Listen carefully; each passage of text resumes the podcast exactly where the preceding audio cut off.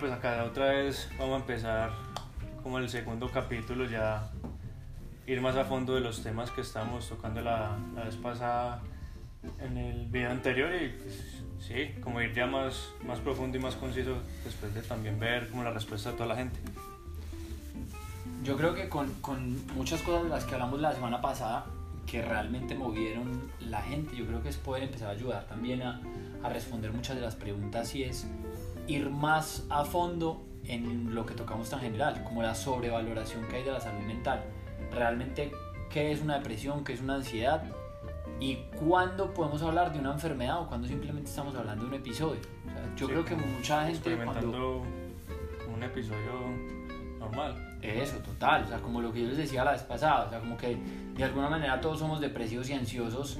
Yo creo que la idea no es llevar a todo el mundo a creer que eso es, algo sin sentido, como el hecho de decirlo tan abiertamente, sino es decir que todos, todos pasamos por determinados episodios de ansiedad, determinados episodios depresivos, y es que yo creo que vamos a empezar a, jugar un poco con las palabras. Una forma muy fácil de definir este tipo de episodios es que la depresión es exceso de futuro y la ansiedad es exceso de pasado.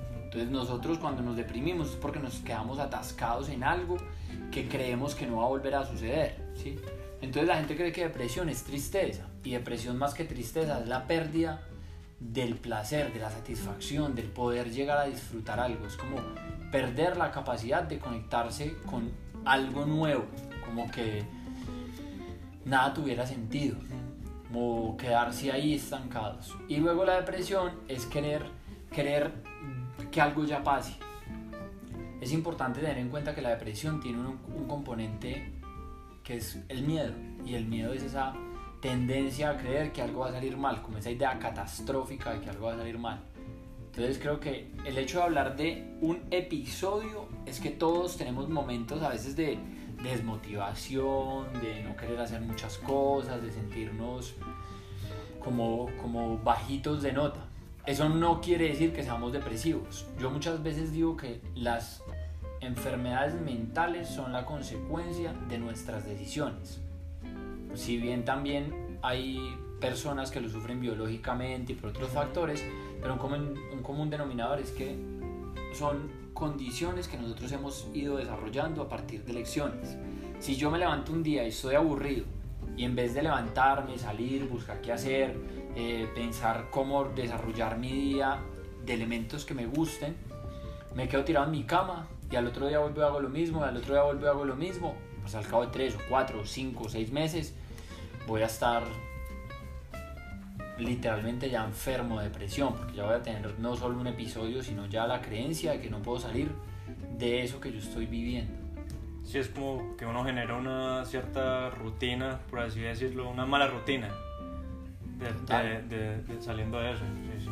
Es que yo creo que parte de eso y poder llegar a esto, a mí lo que me llevó a terapeuta fue lo que yo les he dicho, mi propia enfermedad, mi propia ansiedad, mi propia locura. Entonces, el hecho de poder hablar abiertamente de esto es decirles, yo soy ansioso y es algo que se me ha repetido en el transcurso de mi vida, a pesar de que lo vengo desarrollando porque hay unas herramientas y unas cosas que me lo permiten, eso no quiere decir que, que el hecho de que me vuelva a dar otro episodio me convierta en enfermo, quiere decir que es normal.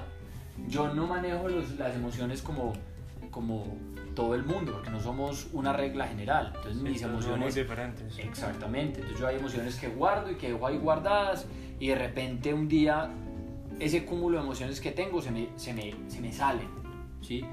Por ejemplo, tengo que reconocer, a mí me gustan, digamos, eh, los temas médicos. Entonces, a mí el hecho de pensar que me toque ir a una clínica, hacerme no sé qué cosa, a quedarme allá, que si voy a una urgencia me van a dejar allá todo un día, para mí eso es como...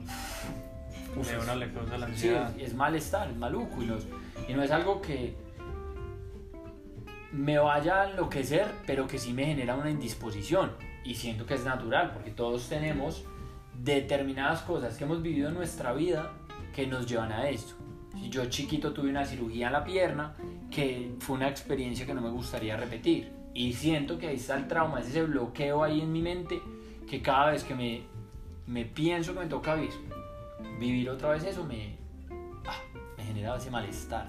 Sí, sí. Sí, es como cuando uno se cae de la bicicleta y ya queda uno como, como, mar- como marcado. Sí. Y digamos, me, me pasó cuando comencé a a montar en moto, subiendo por Salento, había una parte y me caí en, un- en cierto punto.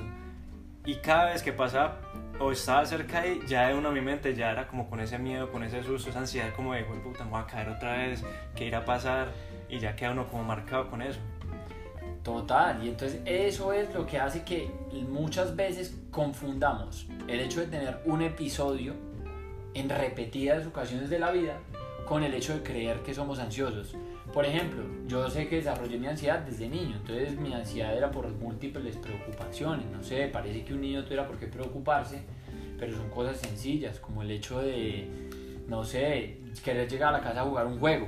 Entonces, en vez de, de estar preocupado por lo que estoy viendo en clase en este momento, Sí, estoy pensando en en, uff, quiero salir ya rápido para poder irme a mi casa a jugar mi juego. Sí. Y entonces eso hace que se genere este, este manejo. Que de pequeños no me enseñaron. El hecho de pensar, por ejemplo, el 24 de diciembre que voy a destapar los regalos y que mañana voy a jugar con ellos. Entonces no poder dormir tranquilo. Toda la noche esperando para mañana jugar con eso. Me, ojalá amanezca rápido para irme a jugar. uah, y es esa Total, carga. Sí, sí, sí. que al principio es algo natural, que es algo, es algo sencillo y que puede ser muy inocente, pero que luego se puede convertir en algo catastrófico. Yo tengo un recuerdo muy, muy paradójico y es, emocionalmente me acuerdo una vez que quería ser mimado por mi mamá y era una cosa boba, era como íbamos a ir a un lugar y yo dije, ah, si yo voy y le digo a mi mamá como, no, ah, yo quería ir, mi mamá me va a decir, ay, tan bobito, ven, no, no llores o algo así. Y me, dijo, y me pasó todo lo contrario. Fui, ay, no más, que yo no quiero ir. Ay, mi mamá me dijo como, ay, deja agua, no voy a llorar por eso. Fue como, uy, uy, uy, uy. Ya Si mi mamá me hubiera alimentado el patrón de darme los mimos por mi queja, tal vez yo hubiera aprendido a desarrollar esas quejas constantemente durante Para lograr eso. para lograr eso. Y entonces uno al principio lo hace conscientemente para lograr la atención de un papá, por ejemplo, pero luego lo va haciendo para lograr la atención de determinadas personas o de otras cosas. Y se nos olvida que empezamos a actuar determinados patrones basados en lo que el mundo hace, como lo, lo que esperamos de resultado de nuestras acciones para el mundo. Lo que la gente nos dice, para que me mimen, para que me traten bien, para que a veces, muchas veces, el hecho de sufrir cosas malucas nos hace especiales. Entonces hay mucha gente que tiene que tener problemas para poder tener de qué hablar, por ejemplo. Sí, es como, como ese tipo de cosas de cómo nosotros vamos elaborando situaciones mentales que se nos vuelven enfermizas, porque las seguimos Alimentando y repitiendo y repitiendo y repitiendo y alimentando y alimentando y alimentando todo el tiempo. Bueno, pero digamos que la pregunta, bueno, una pregunta que me surge en este momento sería, en el caso de la ansiedad, ¿el- ¿la ansiedad, entonces el individuo nace con ansiedad o eso es algo que se va desarrollando por falta de educación o de, de- de conciencia de algún tipo? Más que eso, la ansiedad puede ser o, o viene a ser un miedo congelado. Entonces de, de entrada debe haber alguna situación que creó un malestar y la mente lo que llevó es a la idea de no querer volver a repetir ese malestar. Entonces todo lo que asocie con algo que me pueda llegar a generar ese malestar, lo intento reprimir. Lo que decía ahorita de la moto.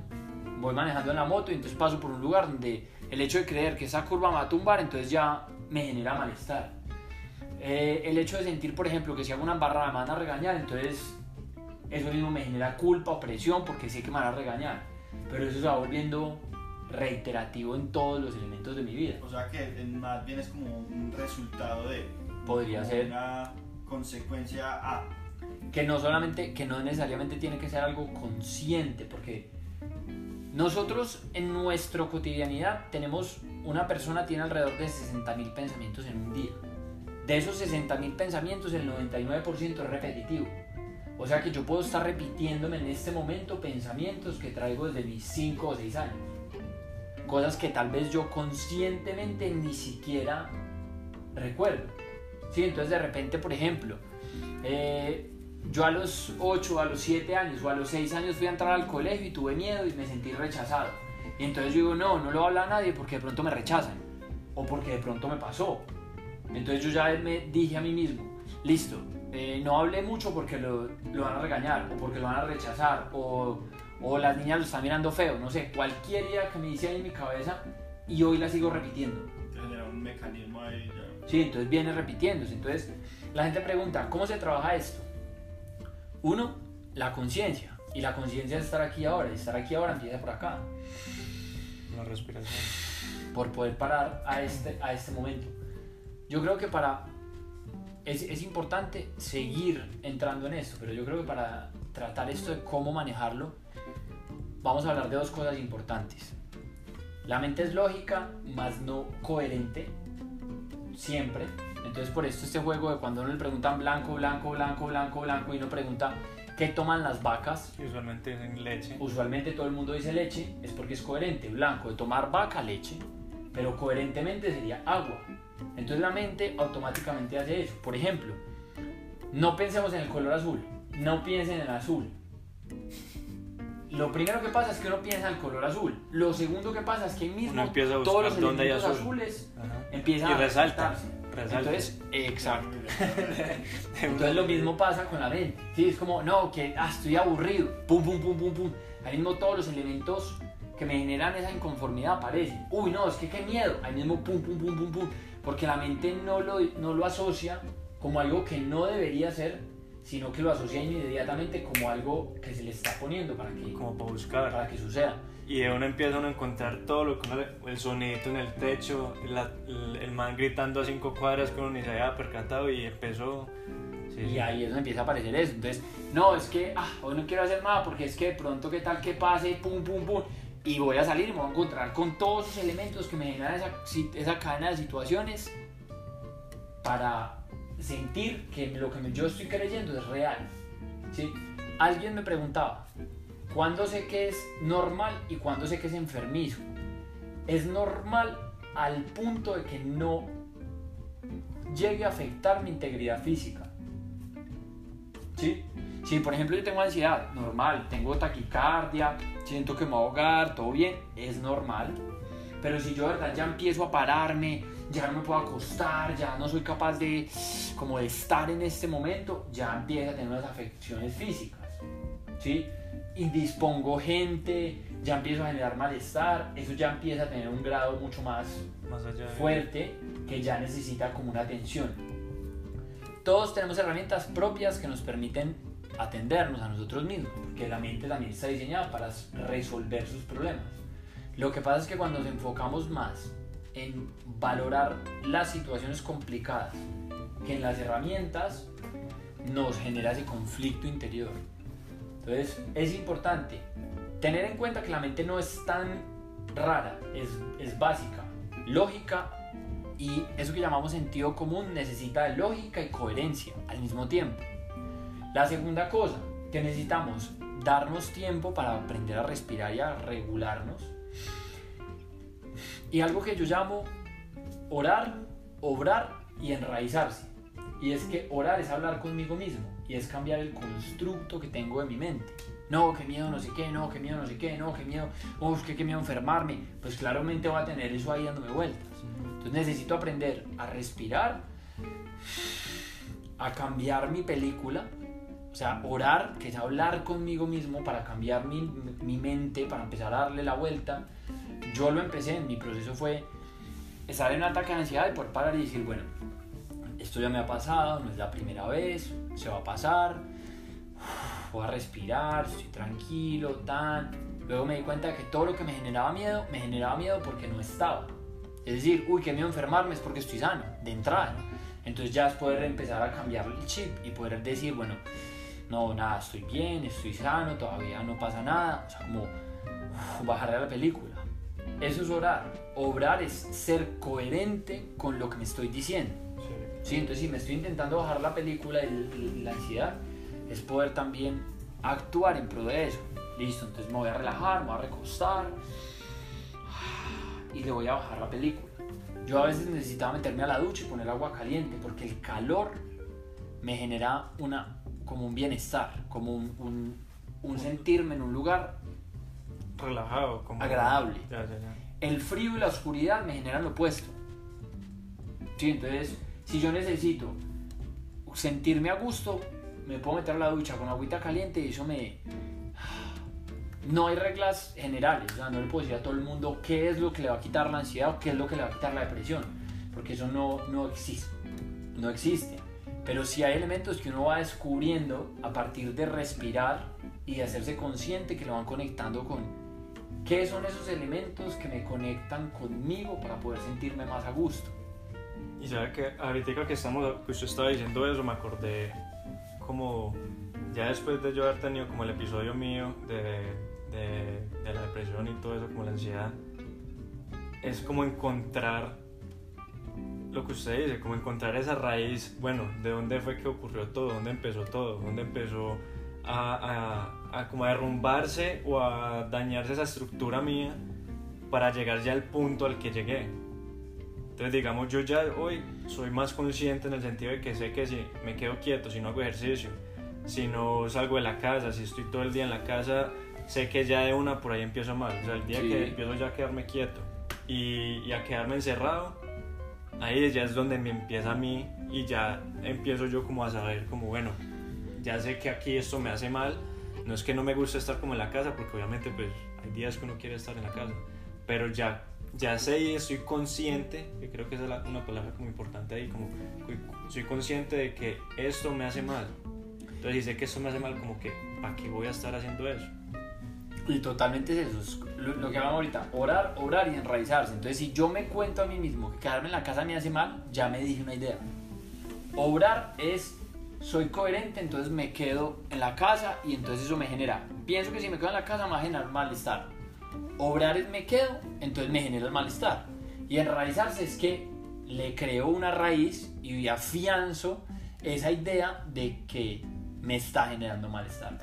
Si yo creo que salir a hacer ejercicio me genera bienestar y voy y lo hago, me enraizo en el hecho de tener confianza y seguridad de que eso me está generando algo bien. ¿Sí? Entonces, es, ¿cómo hago para ser consciente, coherente y consecuente? Que son orar, obrar y enraizarse. ¿Sí? Si bien no hay una, un- un- lo que yo decía ahorita, no hay una fórmula mágica, pero yo puedo ir desarrollando estos elementos para encontrar. Claramente que hay personas que sufren ya de una enfermedad que tiene unos patrones mucho más marcados o mucho más desarrollados.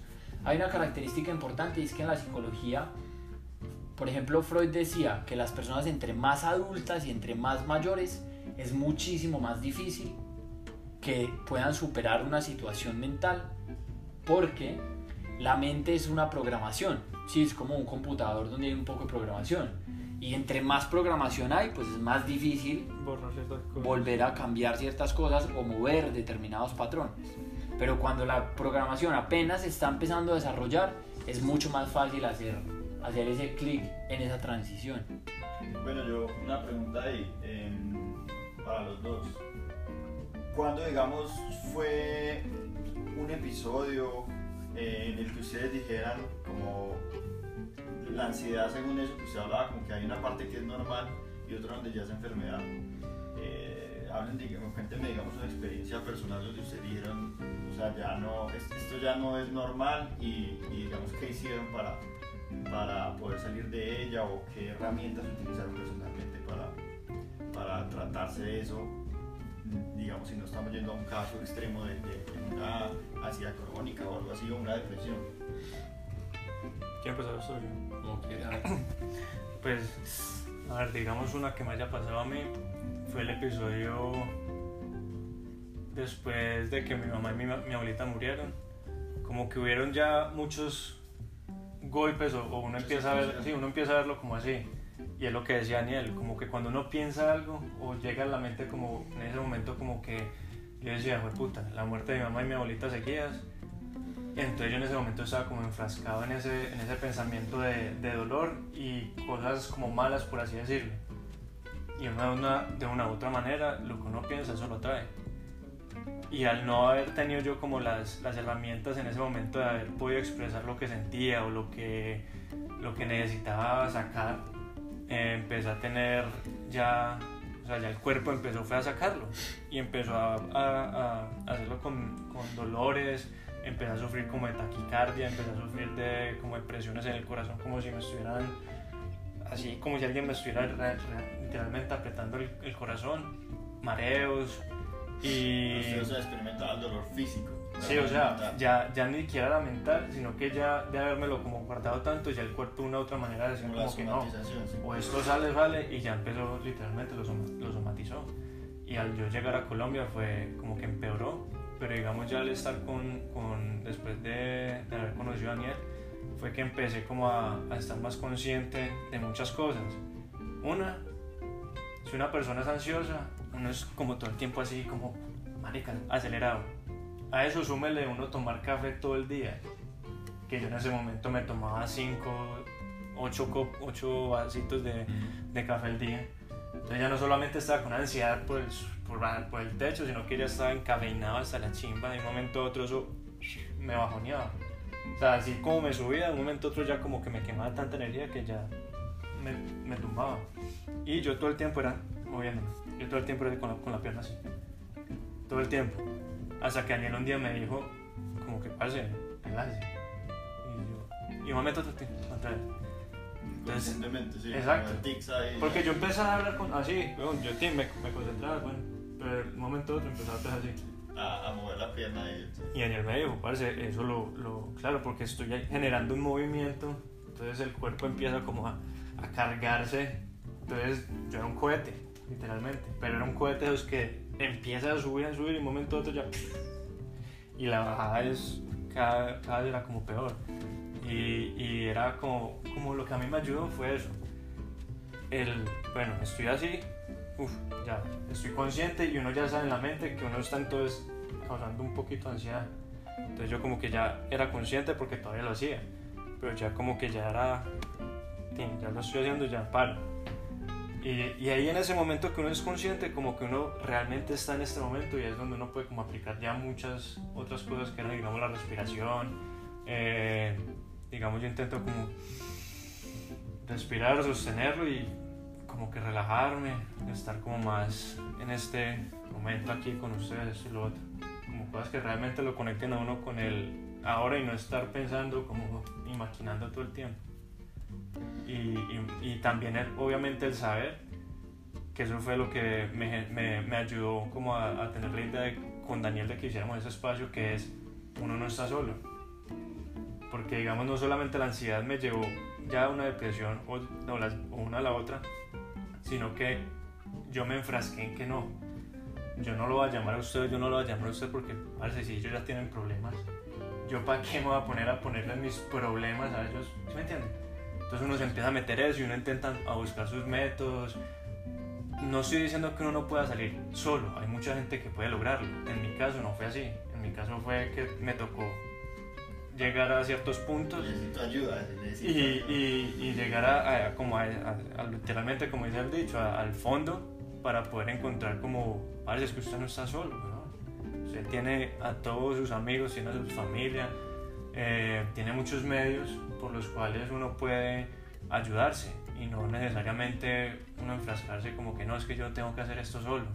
Eh, hay profesionales o sea eh, hay mucha ayuda, sino que estamos todavía muy enraizados en eso de que el que pide ayuda es débil, o, o más que todo uno como hombre, que uno lo cría, y yo que nací y crecí con ocho tíos, de una familia grande, por así, no, pues machista, o sí, Sí, porque en el tiempo, tradicionalista, Sí, en el tiempo los, no- no los le hombres eran los que sacaban todo y usted no llora y sigue derecho. Del hombre fuerte. Exacto, entonces uno como que desde nada. chiquito uno creciendo con todos esos, esos, eh, como esas ideas, ya llega uno a un punto que cuando el grande intenta, si uno se siente mal, uno no, parece estoy, estoy como yendo contra mi naturaleza, por así decirlo, cuando no, es totalmente lo contrario.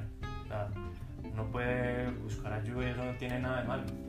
Y antes lo ayuda a uno a no llegar a extremos de los cuales uno de pronto no puede llegar, no puede volver. Ya sea llegar, no sé, a probar alguna droga, parce, que venga, pruebe esto, que esto lo pone una chimba. Y ya, A mí me pasó fue, el- a mí me pasó fue durante la universidad, fue mi, mi, mi crisis más dura. Yo siento que tiene que ver por el hecho de haber tenido la típica vocación de ser vago, de no haber respondido mucho por el colegio, empecé a hacer la universidad como lo mismo, a dejar las tareas, los trabajos como a medias, como tal, y llegó un punto en el que llegué a creer que iba a perder el semestre. Y siento que eso me hizo un clic interno en el que me preocupé por mi semestre, luego por qué tal mi, que, que pierda mi relación de pareja, o sea, como que todo se me juntó. Para mí fue el, el episodio más loco porque llegué a un punto en que estaba tan desesperado internamente que me di cuenta de que llegué a tener miedo. O sea, empecé a desarrollar un miedo a creer que de pronto me voy a hacer algo mal. O sea, como, uy, qué miedo que esto me lleve al, al hecho de llegar a pensar en matarme. No pensé en suicidarme, pero era qué miedo que llegue a pensar esto. Empecé a sentir cosas ambivalentes, como quiero salir, pero no quiero salir. Eh, quiero estar con gente, pero me aburre la gente. Eh, y, y era un vacío todo el tiempo interno ahí, una cosa que yo no sabía cómo manejar. ¿Cómo lo resolví? Buscando ayuda. Encontré a alguien que, por primera vez me encontré con alguien que me dijo, lo que usted está sintiendo es normal, respire, conéctese. Y para mí fue, uff, fue como que me bajaran a la tierra y me dijeran, fresco, que no se está enloqueciendo. Por la tierra. Eso me ayudó a empezar a empoderarme y me empecé a dar cuenta de la necesidad y la responsabilidad que yo tenía de educarme para prepararme para entender qué era lo que a mí me pasaba.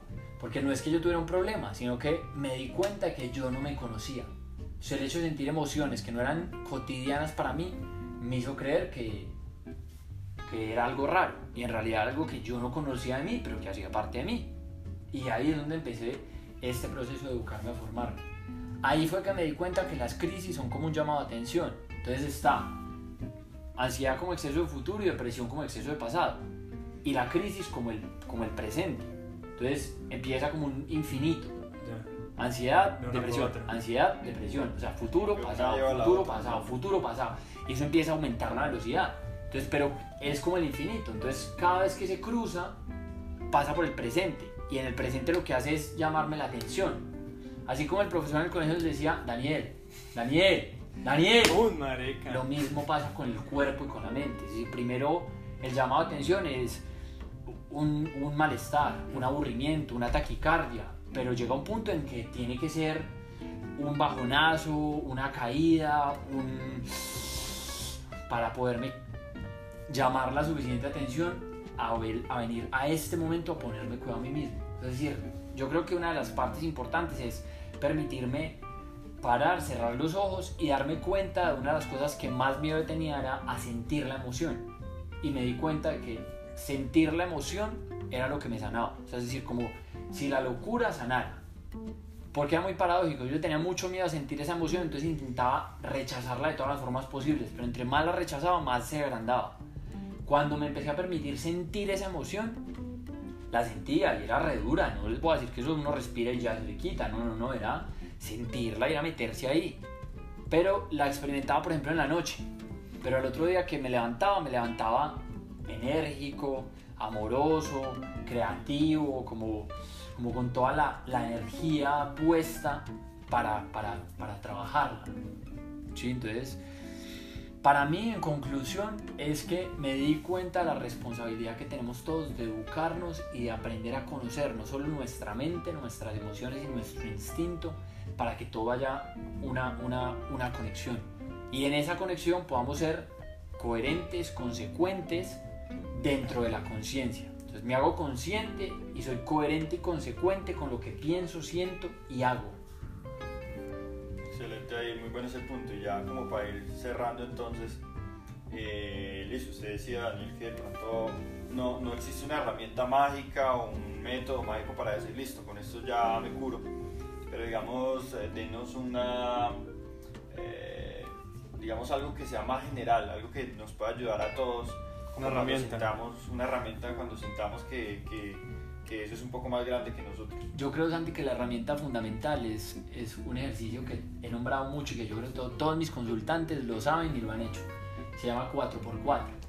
Es inhalar, exhalar, sostener, eh, no, inhalar, exhalar, inhalar, retener, sostener. inhalar, sostener, exhalar y retener. Es que lo estaba diciendo pero en desorden. Ya, ¿cómo Entonces, es? inhalo. Sí, Sostengo, y retengo. Cuando tenemos crisis de ansiedad, a mí me pasaba eso. Sí, se Entonces era- todo. y ya regular. Sostener y quedarme un momento sin aire. Yo temblaba. Sí, me daba cuenta porque estaba así quieto y era- y era... Entonces empezar a regularme para bajarle a ese... A esa, y ahí eso me equilibraba. Y el 4 es contar en la mente. Entonces contar 1, 2, 3, 4. Inhalo. Sostengo. 2, 3, 4. 1, 2, 3, 4. y me quedo sin aire. Y de rápido a lento. Entonces estoy aquí, pero empiezo las revoluciones ahí. y permitirse sentir lo que está sucediendo. Bajarse de la cabeza es ponerle atención a la respiración. Cuando yo estoy consciente que respiro, no me doy cuenta de que pienso. Y cuando estoy pensando, no me acuerdo de mi respiración. Sí, eso es un ejercicio y una dinámica que nos puede la respiración. ahí. mucho en ese momento. Listo. Yo creo que esa es la herramienta más eficaz y más general que, que hay. El respirar, sí. Bien, yo creo que pues ya... Aquí ya sí. Se alargó como bastante, este bueno. podcast. Yo creo que la idea Bien. es que a- acabar con esto, la idea es que los que lo están viendo nos puedan comentar, decirnos, escribir, qué piensan, qué quieren saber. Sé que es harto rato, pero, pero espero que lo disfruten, de verdad, es como con todo el amor, desde la experiencia, no solo como terapeuta, sino también como persona. O sea, como que lo que quiero hacer énfasis en esto no es que quiero que me vean como un profesional que sabe sobre un tema porque fui lo leído, porque me eduqué, sino porque lo he estado viviendo a partir de mi propia experiencia y que sé cómo se siente, ¿sí? que, que no es simplemente decir como frescos que eso no es nada, no, no, no. Sí, sí. Es, es un proceso, es duro y es una situación, pero también les puedo decir desde el otro lado de la experiencia, es una situación que también cuando uno se empodera de ella, la vive y la siente, lo ayuda a crecer y a, y a lograr cosas importantes también. Y que todo pasa. Pues Total. uno obviamente no pasa de una, sino que o sea, paulatinamente uno va encontrando como ese equilibrio. Sí, total, así es. Entonces sí, espero que pues disfruten todo, todo Toda la idea este... es seguir con el, con el espacio. Sí. Sí, sí, obvio. La idea es seguir con el espacio, ver las preguntas, las respuestas y todo para seguir generando aquí estas dinámicas y este contenido.